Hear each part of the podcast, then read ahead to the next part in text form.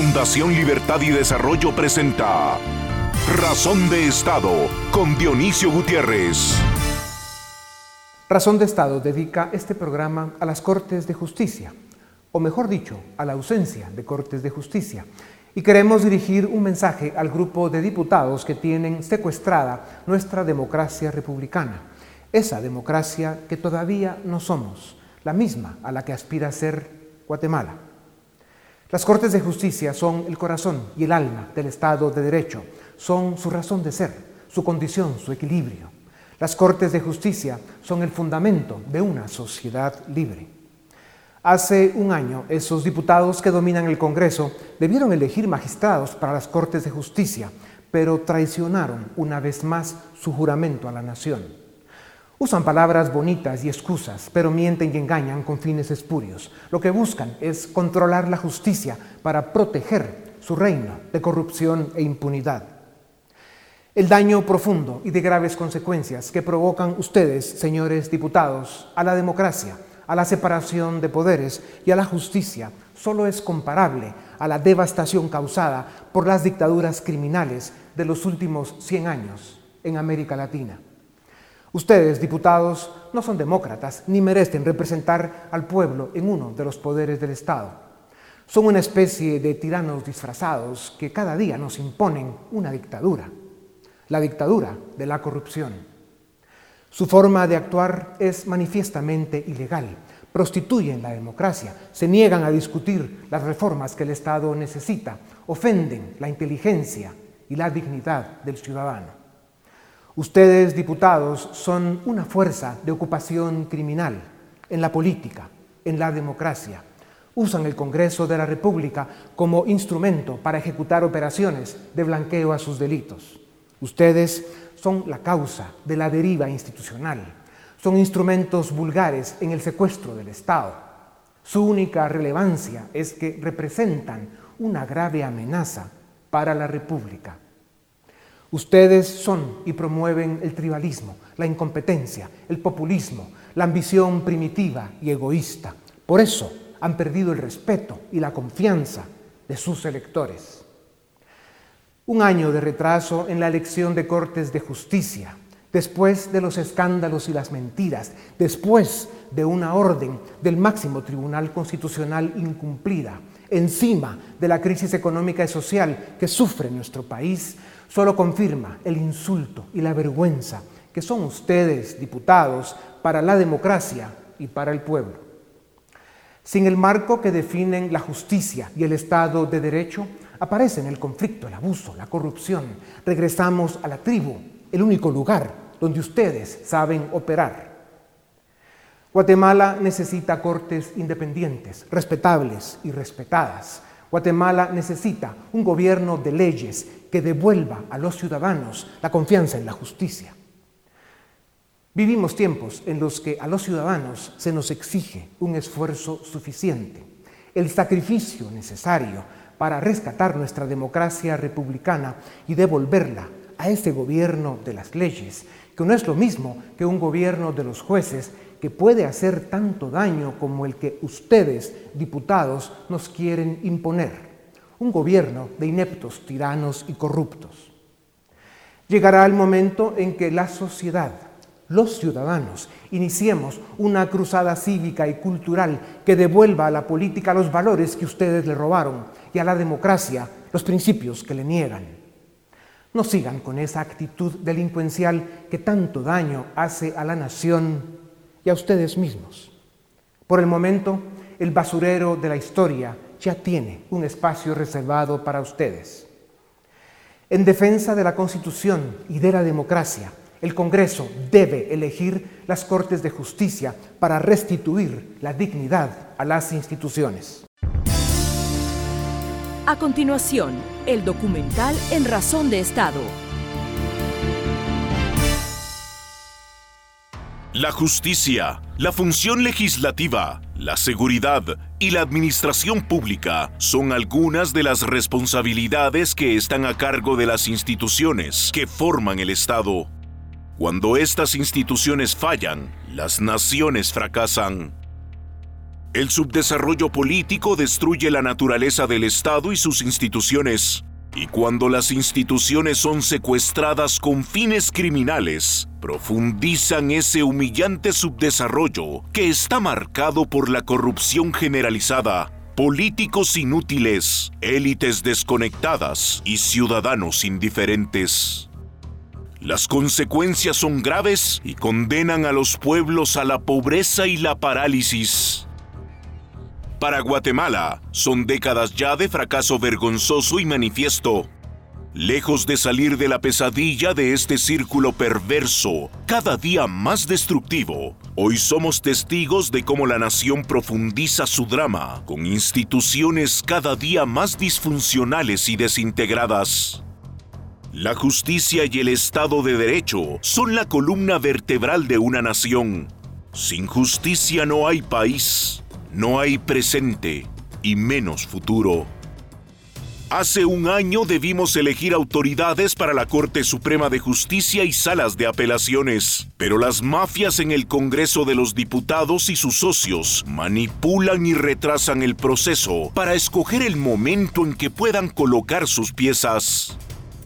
Estas mafias que mangonean lo que debiera ser la Casa de la Representación Ciudadana violan la ley y respetan los plazos legales, desobedecen las resoluciones de la máxima corte y conspiran con descaro para secuestrarla.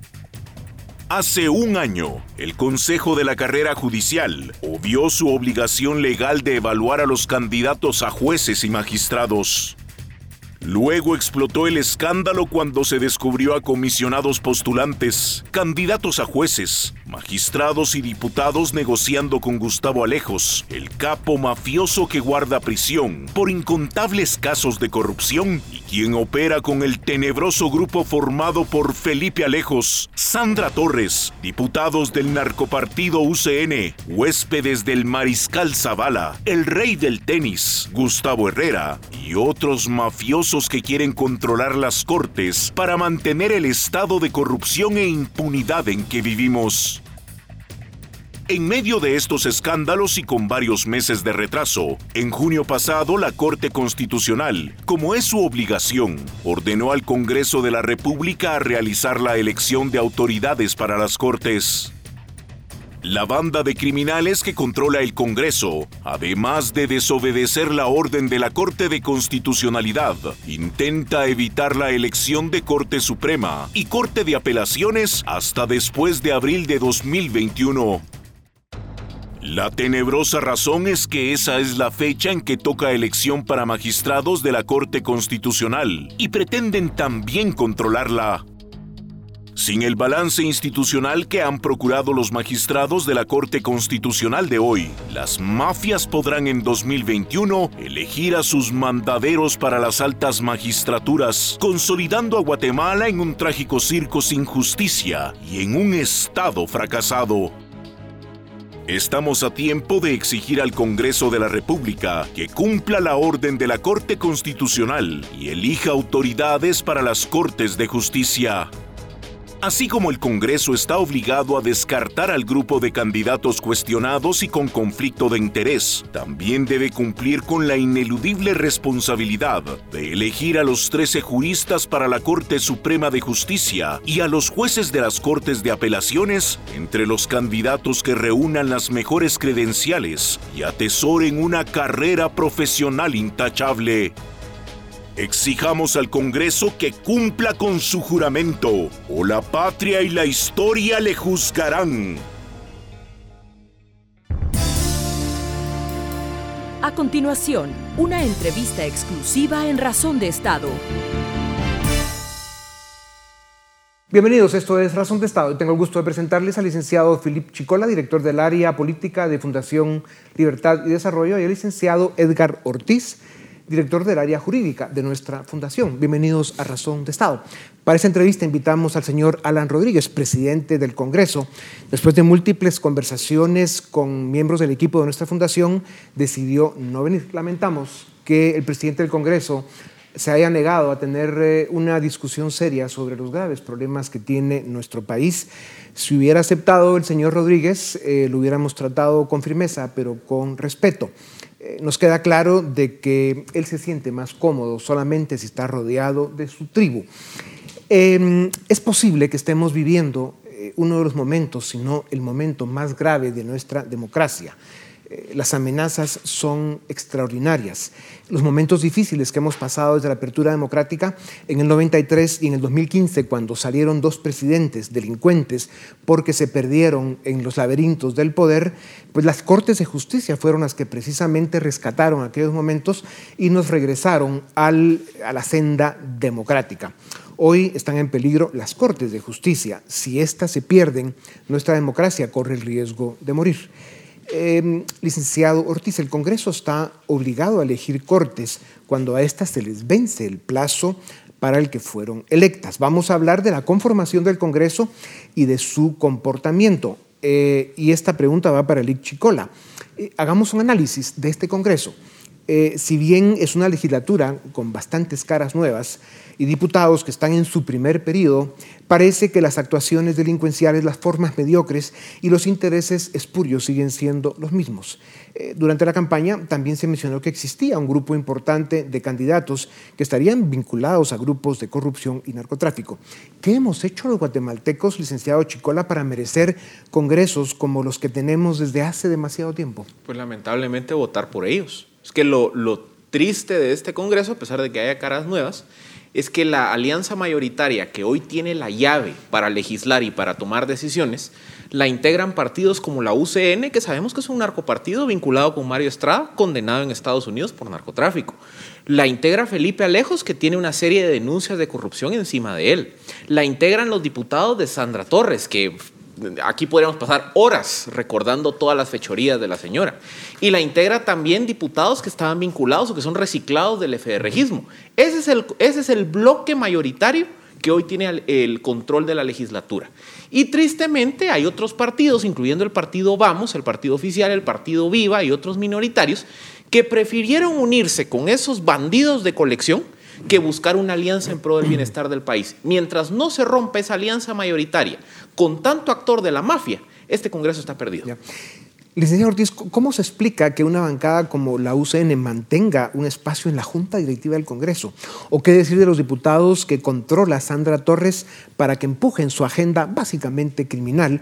¿O Felipe Alejos, otro personaje, eh, eh, a pesar de su juventud e inexperiencia, terriblemente oscuro? ¿Qué habrá vivido ese joven para que sea el personaje que es? ¿Por qué pareciera que los cargos importantes en la legislatura están reservados para personajes de una reputación tan cuestionada. Bueno, eso nos trae al tema que nos convoca hoy, elección de Cortes.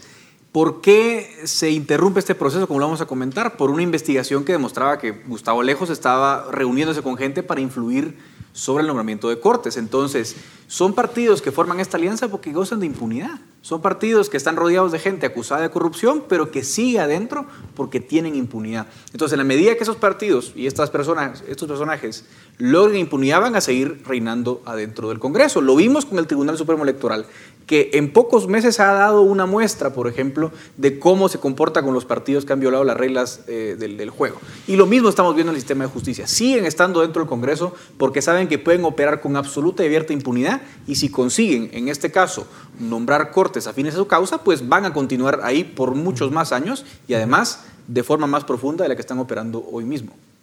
Liceo Chicola, Guatemala cumple en estos días un año de retraso en la elección de magistrados para las Cortes de Justicia. Desde junio del año pasado hay una sentencia firme de la Corte de Constitucionalidad que ordena al Congreso elegir cortes.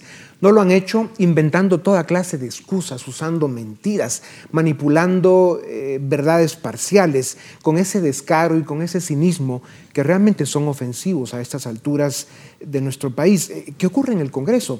¿Qué, intereses hay detrás de esto? Es muy sencillo. Ya les decía cómo la alianza mayoritaria está vinculada a personajes y grupos que representan intereses de corrupción, de impunidad o de crimen organizado, muchos de los cuales están siendo procesados penalmente. La elección de cortes es clave porque las salas de apelaciones, sobre todo, tendrían la facultad de anular sentencias o de revisar procesos. o dicho de una forma más sencilla, de abrir la puerta de la cárcel. Entonces, ¿qué pasa? A todos estos partidos les interesa poner magistrados comprometidos con la corrupción y la impunidad para ir a salvar a sus patrocinadores y a sus patronos de los casos de corrupción. Y lo que ocurre es que el bastión que ha evitado que se tome, que se integre una corte a la medida de los grupos criminales de la Corte de Constitucionalidad, la actual, cuyo periodo vence en abril 2021. La apuesta de la alianza mayoritaria en el Congreso es patear la pelota esperarse hasta después de abril 2021 para que puedan integrar cortes eh, con magistrados eh, comprometidos con la corrupción y la impunidad y que nadie les ponga un alto. Esa es la razón por la cual está el retraso sostenido en la elección de cortes. Simplemente se quieren asegurar poner a sus compinches y a chichincles en los puestos del sector justicia. Licenciado Ortiz, lo que dice el licenciado Chicola tiene que ver con que precisamente varios de los diputados, eh, especialmente la Junta Directiva, y de bloques afines a ese grupete que controla el Congreso han dicho que el retraso en la elección de Corte se debe a la sentencia de la Corte Constitucional. Dicen que el proceso lo hicieron complejo, impráctico y bueno, y culpan básicamente a la CC de la tardanza. ¿Tiene razón en este punto este grupo de gente o es una excusa más para no cumplir con su responsabilidad? Otra vez, ¿cuál es la agenda? Y aquí los hechos hablan por sí solos. Yo les daría la razón, porque eso es lo que dicen todo el tiempo en todos los medios de comunicación. Si tan siquiera estuviésemos en proceso de nombrar cortes, yo diría, bueno, el Congreso lleva seis meses sesionando, intentando elegir cortes y no lo logra. La realidad es que ni siquiera han tenido una sola sesión en la cual agenden el tema. Y el segundo punto es que o se hacen los tontos o mienten descaradamente. ¿Por qué? La sentencia que emitió la Corte este año no es muy diferente, si ustedes la revisan, a la que emitió en el año 2009. Básicamente los parámetros eran los mismos. ¿Qué pasó en el 2009? Que el Congreso, ante la duda, evacuó una opinión consultiva a la CC y le preguntó, mire, ¿cómo cumplo su sentencia? Y la CC le contestó y a través de ese diálogo, digamos, interinstitucional se logró elegir cortes. Este año no ha pasado nada, ni le han hecho consulta a la Corte, ni han intentado elegir. O sea, es mentira, abierta y absolutamente. No han elegido cortes porque no han querido y porque no hay voluntad política. Porque intentos serios no hay ninguno. Sí, son unos descarados, sin duda alguna. Liceo Chicola, eh, Alan Rodríguez, presidente del Congreso en representación del partido oficial, hace un flaco, flaquísimo favor al presidente de la República y a su posición como presidente del Congreso. Da la impresión que se ha sometido a la agenda de Felipe Alejos y a los grupos criminales que controlan la agenda del Congreso, retrasando las cortes, no discutiendo las reformas que el Estado necesita y básicamente empujando eh, el marco político que les permita hacer lo que ellos hacen, de lo cual todos sabemos. Em, el presidente del Congreso, eh, sin duda alguna, no tiene la autoridad ni el liderazgo dentro del Congreso para empujar en todo caso eh, la agenda que planteó el presidente Yamatei en su discurso de inauguración cuando asumió la presidencia de la República, donde él dijo claramente qué camino seguiría. En estos meses se ha visto un alejamiento de Rodríguez eh, del Ejecutivo y hizo una alianza básicamente con estos grupos del Congreso. ¿Qué opinión tiene del comportamiento del presidente del Congreso? Bueno, Dionisio, es lamentable que el presidente de un organismo de Estado esté replicando el discurso de grupos extremistas, de crimen organizado, y que lo único que quieren es polarizar a la sociedad. Y en lugar de buscar una solución al problema de las Cortes, él pareciera que está plegado a los intereses de esta alianza mayoritaria que hemos venido definiendo, en donde lo que quieren es tomar control del sistema de justicia para generarse impunidad.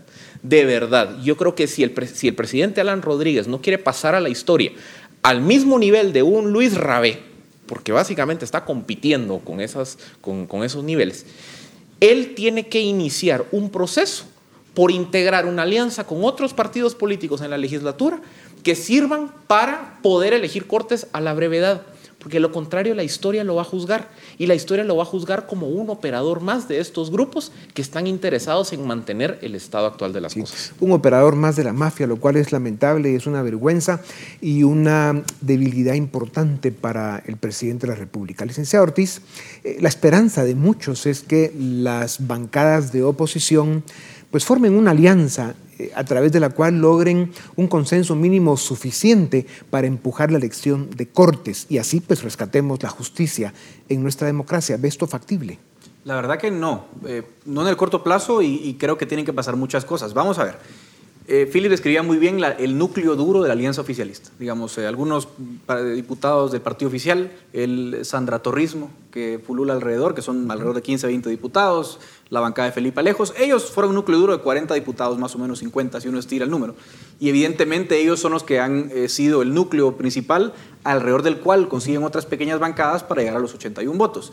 La pregunta es si las bancadas pequeñas que se han pegado a este pacto, pero que no necesariamente forman ese núcleo central que acabo de describir, logran tener una epifanía, una visión y se dan cuenta que hay algo, una agenda, digamos, más favorable para el país y consiguen aliarse con bancadas de oposición. Dígase, creo, eh, algunas eh, partes del Partido Humanista, algunas partes de Semilla. Si eso está en el horizonte, yo creo que se puede lograr una alianza importante. Ahora bien, escuchamos, eh, digamos, muy poco de parte de la oposición sobre temas tan importantes como la elección de Cortes.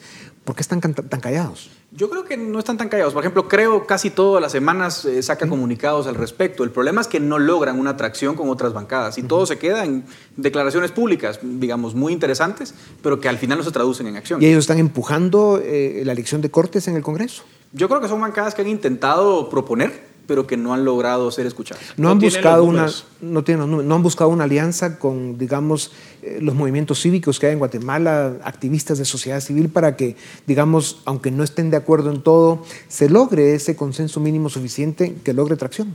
Yo creo que ha habido acercamientos con sociedad civil, pero creo que también sociedad civil tiene que tener madurez en este momento y entender que lo que está sobre la mesa y lo que se puede lograr es elegir las mejores cortes posibles y ojalá también que haya madurez de parte de sociedad civil para llegar a una suerte de concertación, porque aquí tienen que converger partidos de centro izquierda, centro derecha, porque no estamos hablando de temas ideológicos, estamos hablando eh, básicamente de justicia. ¿no? Claro, Estado de Derecho mínimo suficiente para que nuestra democracia sobreviva.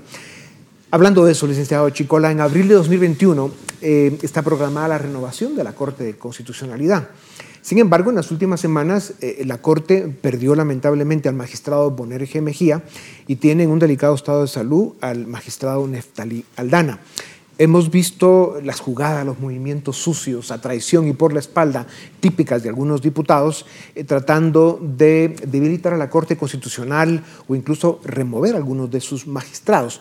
¿Por qué están tan ansiosos eh, estos diputados en hacer cambios inmediatos en la Corte Constitucional si estamos a pocos meses de que venza su periodo? Porque entre más rápido logren salir de la actual Corte, que para ellos ha sido una piedra en el zapato, más rápido van a poder empujar su agenda de impunidad, que incluye elegir cortes a su medida, incluye aprobar la ley de ONGs para criminalizar y perseguir a las organizaciones civiles del país, la ley de aceptación de cargos, que básicamente era una ley que abría las puertas de las cárceles, incluye también eh, decisiones que ha tomado el legislativo que son violatorias a la Constitución, quitando a la Corte de Constitucionalidad, ya sea en abril 2021 o ya sea el día de hoy, con estas jugarretas, se quedan con un cheque en blanco para, que se para hacer lo que se les dé la gana. Y ahí regresamos al, punto que mencionábamos al principio, eh, la parte del sistema de justicia que ha funcionado en Guatemala y que ha sido el que ha salvado los momentos más críticos de nuestra democracia, estaría en peligro en este momento. Y si esto se pierde, eh, cambian las reglas del juego y pasaríamos básicamente a ser ya realmente una democracia fallida o un Estado criminal. Así es, es que al final del día algo que hay que entender aquí, hay, mucha discusión de decir es que la Corte de Constitucionalidad es un cuarto poder o abusa. Cuando analizamos la Constitución, la Constitución reconoce que no hay ámbito que no sea susceptible de amparo y crea la figura de la Corte de Constitucionalidad específicamente para proteger la constitucionalidad de las decisiones públicas. Entonces, romper ese mecanismo de control de constitucionalidad es romper el espíritu mismo de la Constitución.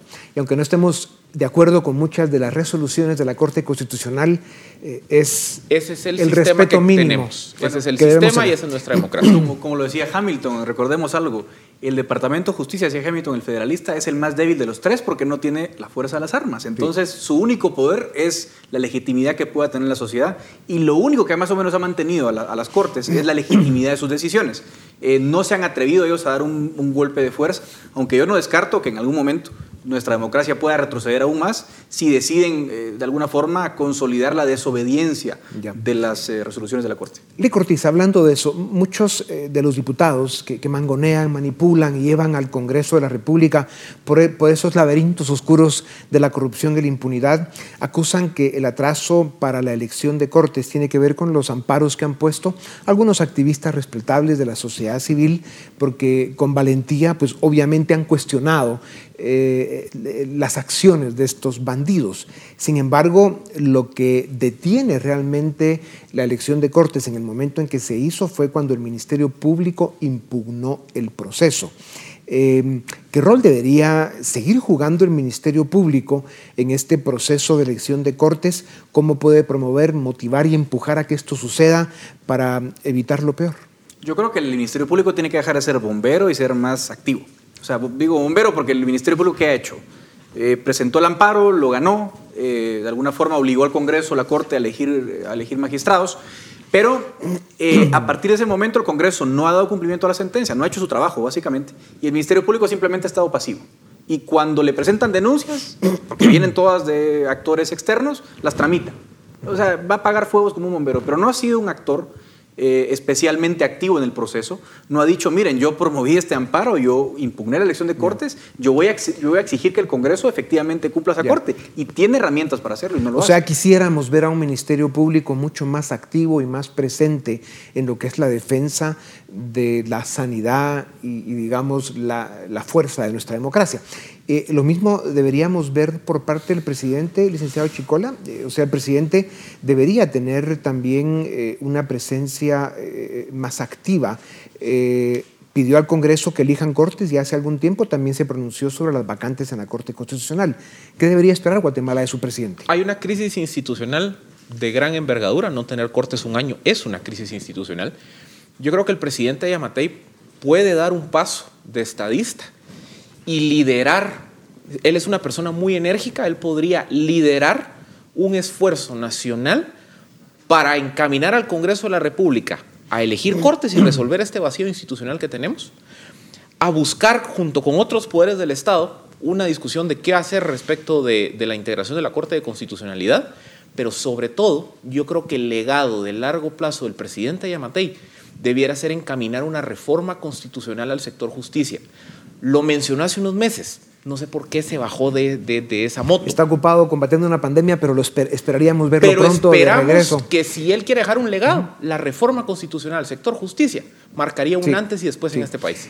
Lee Cortiz, en los segundos que nos quedan, eh, ¿por qué no podemos ver al Congreso de la República como la verdadera casa del pueblo, de la, casa de la representación ciudadana, cumpliendo con las responsabilidades, hablando de las cuatro grandes reformas que el Estado necesita, haciendo su elección de cortes, que es lo que corresponde, y sobre todo en este momento de la crisis tan grave que estamos viviendo, legislando para eh, resolver, ayudar a resolver a la ciudadanía sus graves problemas sociales y económicos.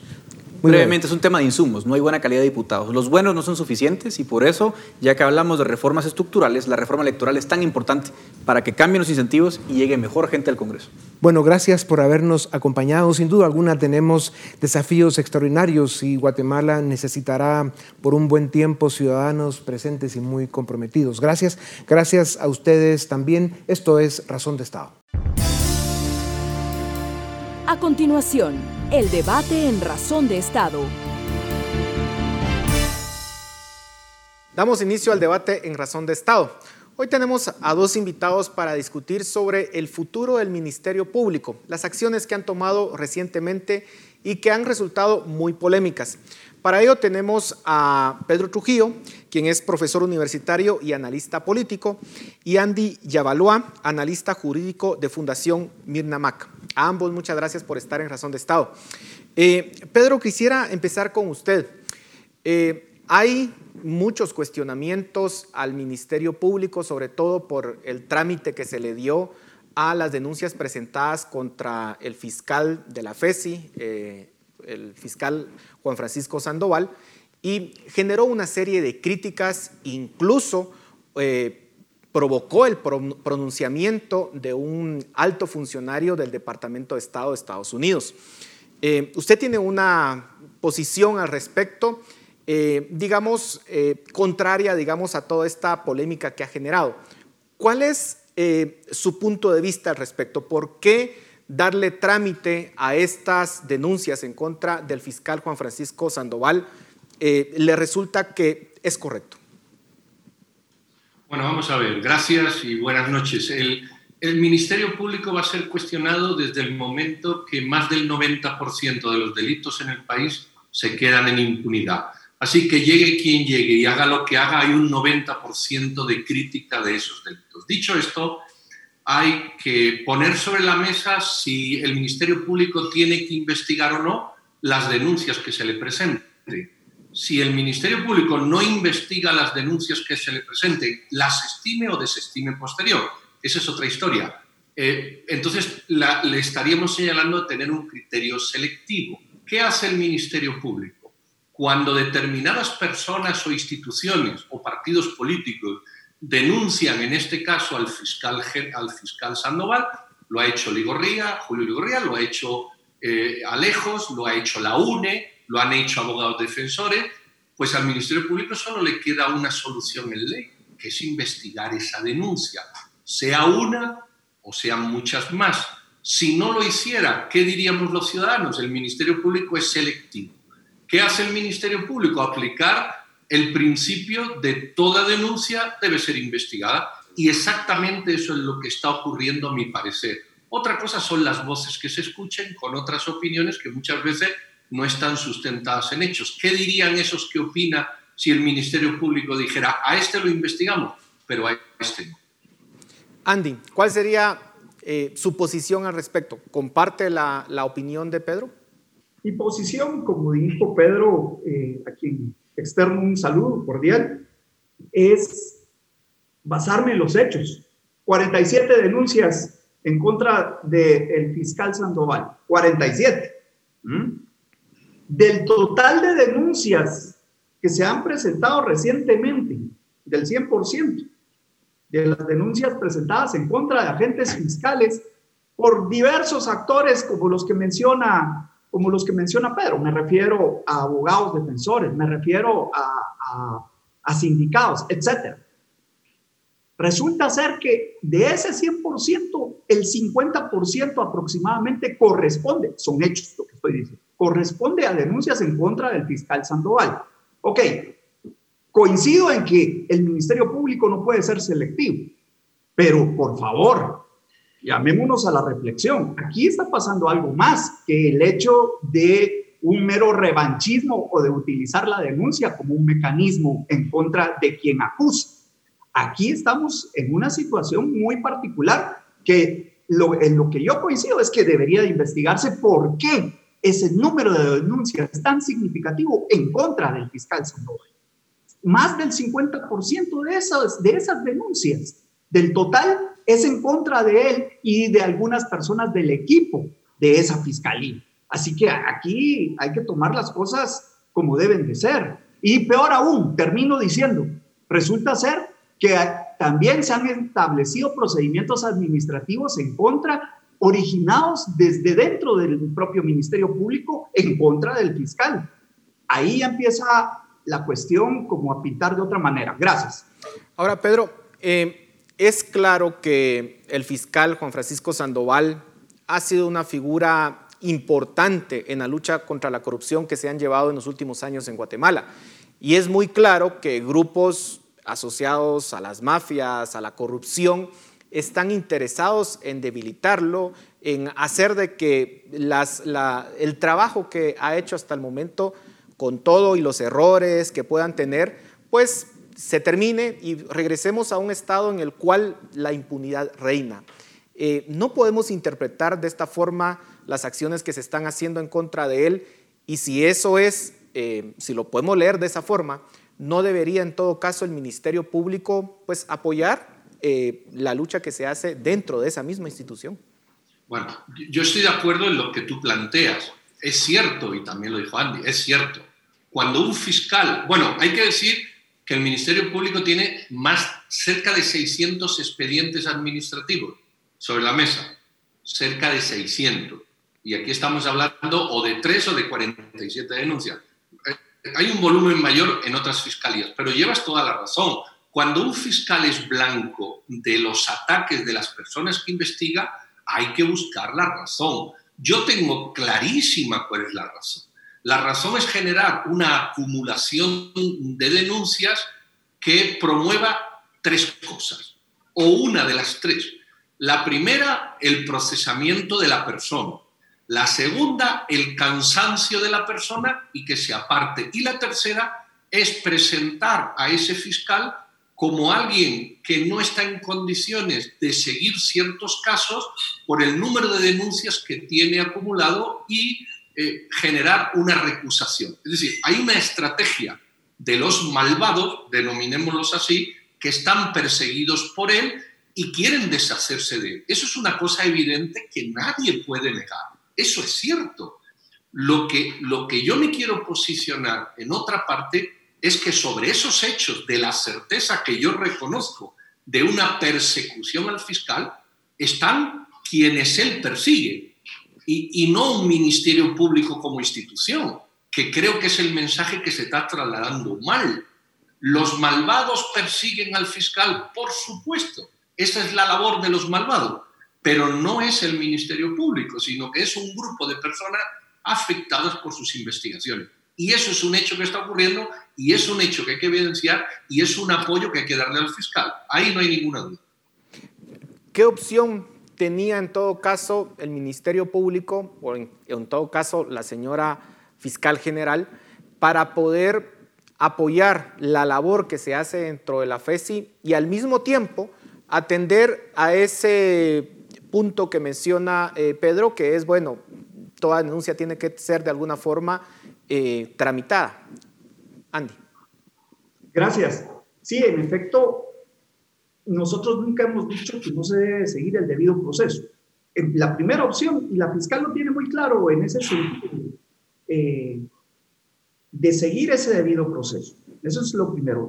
pero lo segundo, y esto es igualmente importante, y tanto que se menciona el principio de objetividad que debe de caracterizar el ejercicio de la función del propio Ministerio Público, es precisamente en atención a esa objetividad, darle ese beneficio que todos los ciudadanos tenemos, sustentado sobre el artículo 14 de la Constitución y 14 del Código Procesal Penal, además de la normatividad interna del propio Ministerio Público, la ley orgánica del mismo. Y es que muchas de estas denuncias, ya Pedro lo explicó excelentemente bien, tienen un propósito espurio. Y el Ministerio Público debería empezar a gestionar alguna suerte de acción y de instaurar, si es que no la tiene, una política de apoyo a sus fiscales. No estoy diciendo de tomar partido por ellos, estoy diciendo de apoyo a la gestión de los fiscales y el trabajo en general de cada una de sus dependencias.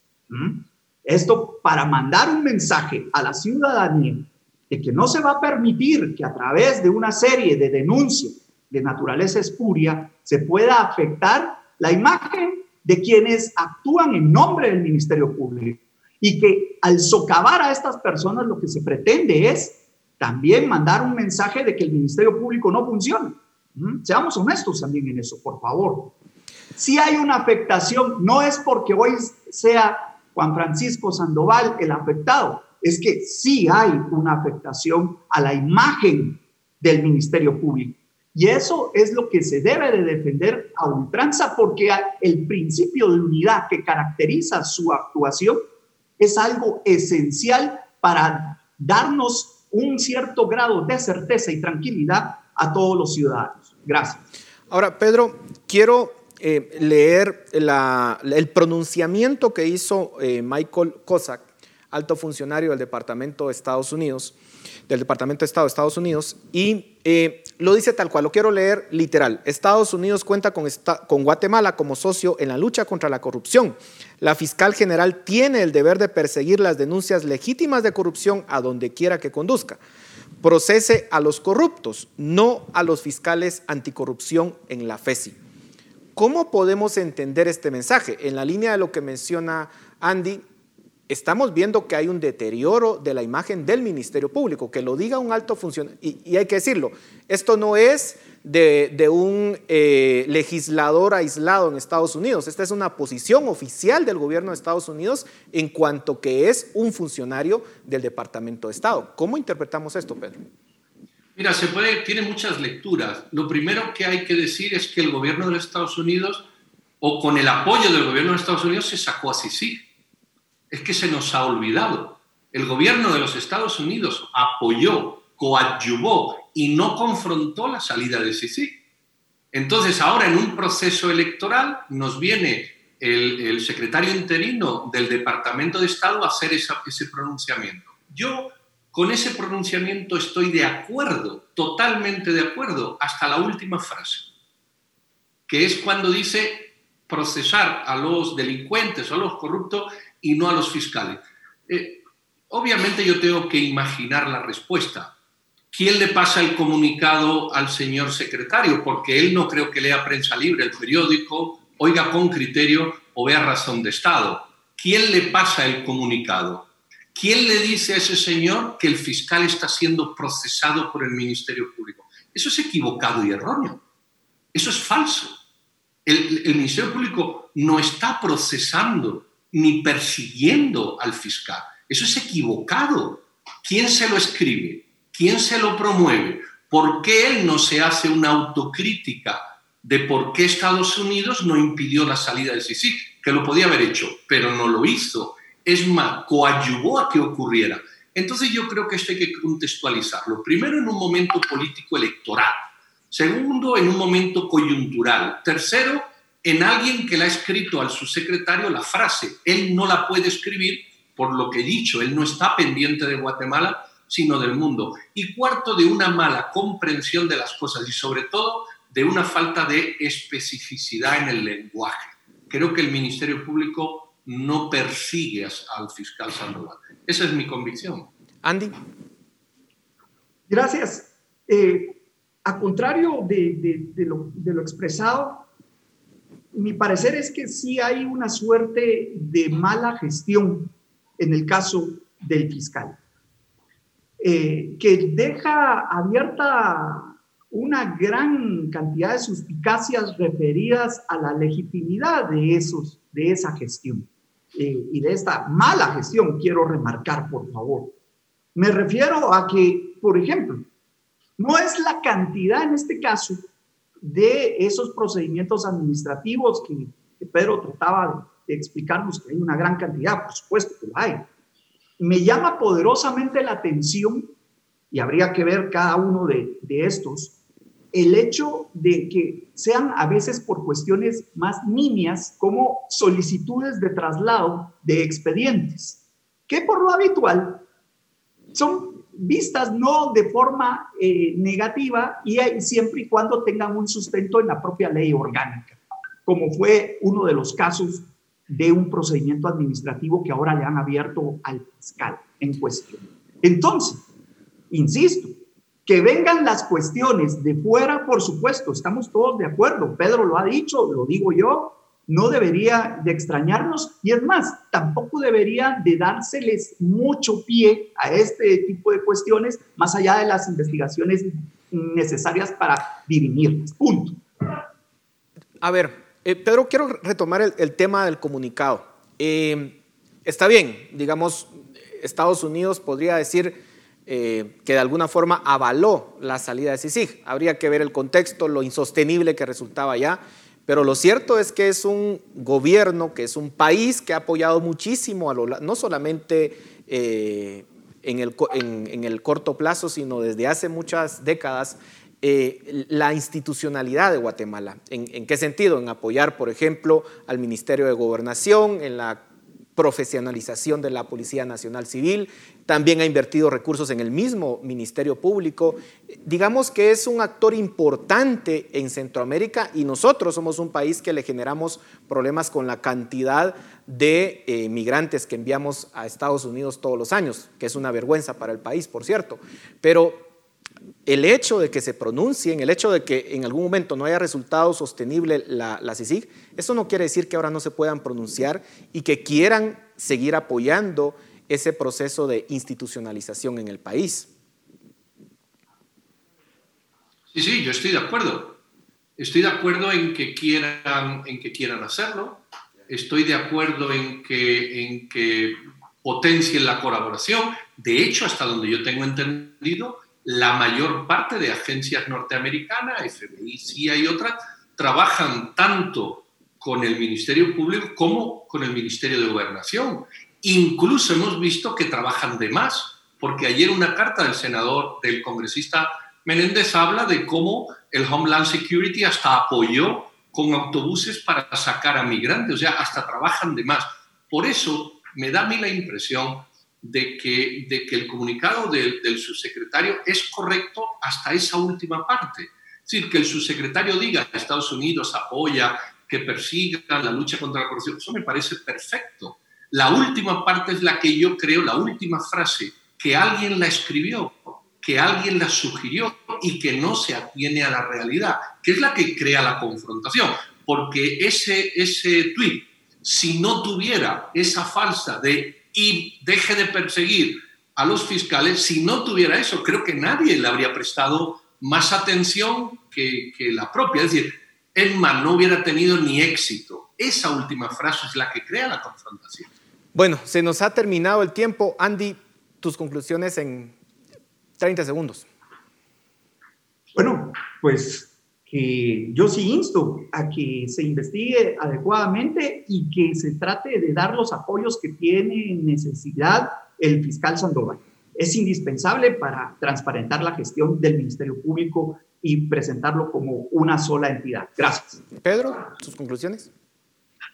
Bueno, mis conclusiones son que hay que seguir peleando por la lucha contra la corrupción hay que apoyar al Ministerio Público, hay que destacar la labor de la FESI y de otras fiscalías y no hay que dejarse llevar por muchas algarabías externas, sobre todo de países que están en procesos electorales y a saber el fondo de todo eso, aunque la sustancia siempre es buena. Luchemos contra la corrupción. Bueno, a ambos muchas gracias por sus comentarios. A usted en casa muchas gracias por su atención. Nos vemos la próxima semana. Razón de Estado con Dionisio Gutiérrez es una producción de Fundación Libertad y Desarrollo.